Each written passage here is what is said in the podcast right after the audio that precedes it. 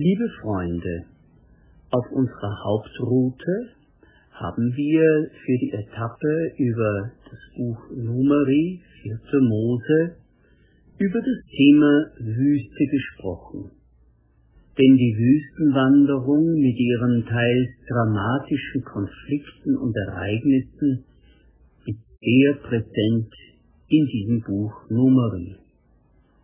Der bekannteste Text allerdings ist der Segenstext aus Kapitel 6. Er wird auch als aaronitischer Segen äh, bezeichnet, weil Gott den Aaron beauftragt, diesen Segen immer wieder auf das Volk Israel zu legen. Wir wenden uns also nun diesen besonderen Text zu als Ergänzung der 14. Etappe durch das Buch Numeri. Was geschieht, wenn wir einander segnen? Der priesterliche Segenstext aus Kapitel 6 ist zu einem feierlichen Teil der christlichen Gottesdiensttradition geworden. Seine ehrwürdig rhythmischen Sätze können viele auswendig mitsprechen. Und der Herr redete zu Mose und sprach, Rede zu Aaron und zu seinen Söhnen und sprich, so sollt ihr die Kinder Israel segnen. Sprecht zu ihnen. Der Herr segne dich und behüte dich. Der Herr lasse sein Angesicht über dir leuchten und sei dir gnädig.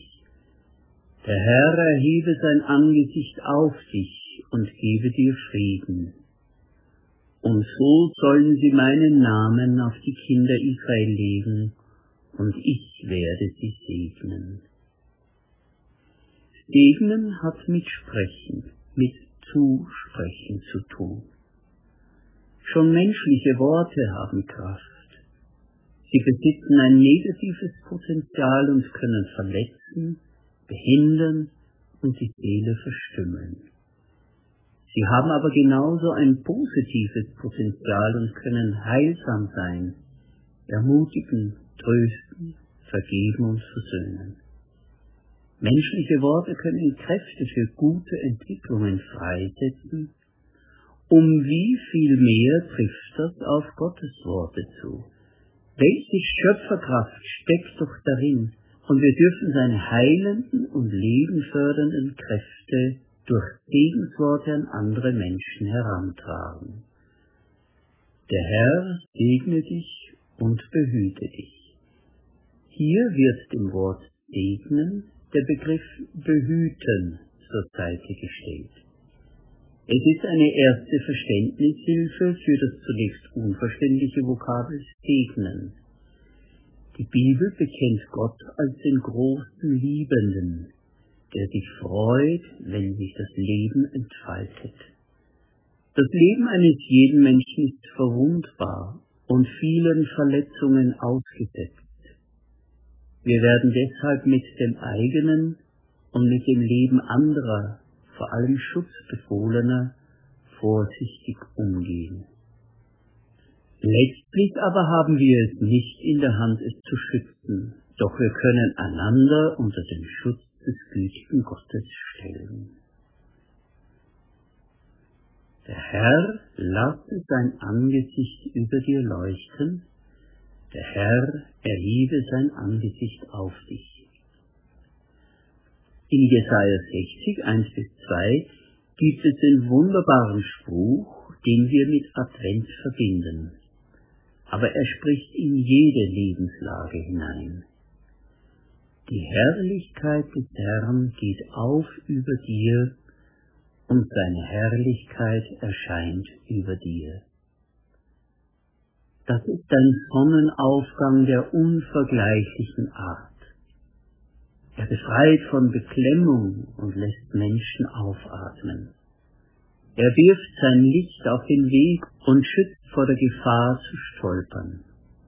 Man kann die Bahn vor sich klar erkennen und seine Schritte sicher setzen. Die Welt verwandelt sich von grauschwarz zu leuchtenden Farben. Der neue Tag weckt die unheimliche Stille zum fröhlichen Chor der Vogelstimmen und dem Summen der Insekten. Mehr muss man gar nicht zu diesem Bild sagen. Wir können es förmlich spüren, wie sich mit den ersten Sonnenstrahlen der kalte Ring um unser Herz löst und wir uns aufrichten und das wärmende Licht in uns aufsaugen. Das Wort Angesicht kommt von Anschauen, also vom Augenkontakt.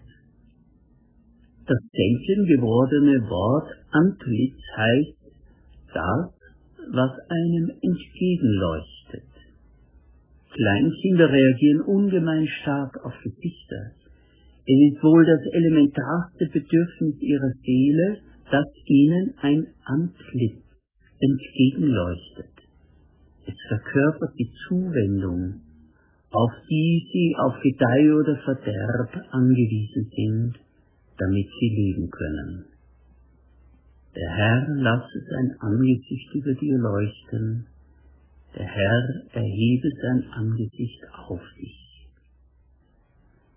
Wir haben den Anfang dieser beiden Zeilen betrachtet, aber jede hat auch einen zweiten Teil. Der Herr sei dir gnädig. Gnädig sein, gütig und barmherzig sein, nicht das Böse verrechnen, sondern es beiseite stellen und das Gute bestimmend werden lassen. Alles das quillt wie ein Bach aus dem Begriff gnädig. Im Deutschen kommt das Wort gnädig von sich herabneigen. Ein wunderbares Bild. Beim Segnen sprechen wir es dem anderen zu, dass Gott sich zu ihm herabbeugt, ihm in die Augen sieht und so seine vergebende, heilende Güte fließen lässt. Der Herr gebe dir Frieden. In der Bibel ist Friede mehr als die bloße Abwesenheit von Krieg und Streit, obwohl wir selbst dieses Minimum nicht geringschätzen werden. Denken wir nur an die Menschen, die vor dem Krieg seinen Schrecken und den menschlichen Perversionen geflohen sind, die in solchen bösen Ausnahmesituationen enthemmt ausgelebt werden.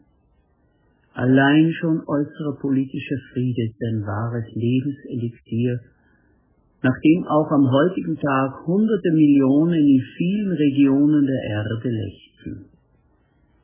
Doch die Bibel legt noch mehr hinein in das Wort Frieden. Es heißt, versöhnt sein mit Gott und den Menschen eingebettet sein in die Ganzheit der Schöpfung, so leben, dass es einem selbst und den anderen gut geht und alle miteinander ihres Daseins froh werden können. Und so sollen die Priester meinen Namen auf die Söhne Israel legen und ich werde sie segnen. Den Namen Gottes auf die Menschen legen, was für eine ungewöhnliche Ausdrucksweise. Der Name Gottes ist wie ein Schwamm, vollgesogen mit dem Wesen Gottes.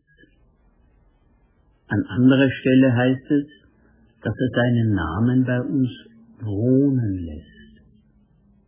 Da entsteht ein Bild vor dem inneren Auge, weil wir Gott in seiner Größe nicht erfassen und begreifen, hat er Vorsorge getroffen, dass wir ihn erreichen und mit ihm sprechen können. Er lässt seinen Namen bei uns wohnen. Im Namen Jesus steckt übrigens der geheimnisvolle Name Gottes, den er Mose im brennenden Dornbusch geoffenbart hat. Jesus ist der Name Gottes, der in Fleisch und Blut bei uns gewohnt und alles verkörpert hat, was Gott für uns an Heil und Leben will. In unserem Segensspruch entsteht noch ein ergänzendes Bild. Der Segnende legt den Namen Gottes auf einen anderen, wie ein Tuch, das mit heilenden, lindernden Substanzen getränkt ist, oder wie ein duftendes Öl, das einen Menschen schön macht und ihn aufrichtet, oder wie ein Schutz für das leicht verwundbare Haupt, oder ein kühlender Schatten in der sengenden Mittagssonne. Die Bilder lassen Raum für eigene Vorstellungen und gute Gedanken, die wir einem anderen Menschen mitgeben. Das also geschieht, wenn wir mit menschlichen Worten und menschlichen Händen segnen. Der Segen kommt von Gott, doch wir können ihn weitergeben, weil Gott uns damit die Hände füllt. Der Herr segne dich und behüte dich. Der Herr lasse sein Angesicht über dir leuchten und sei dir gnädig. Der Herr erhebe sein Antlitz auf dich und gebe dir Frieden. Amen.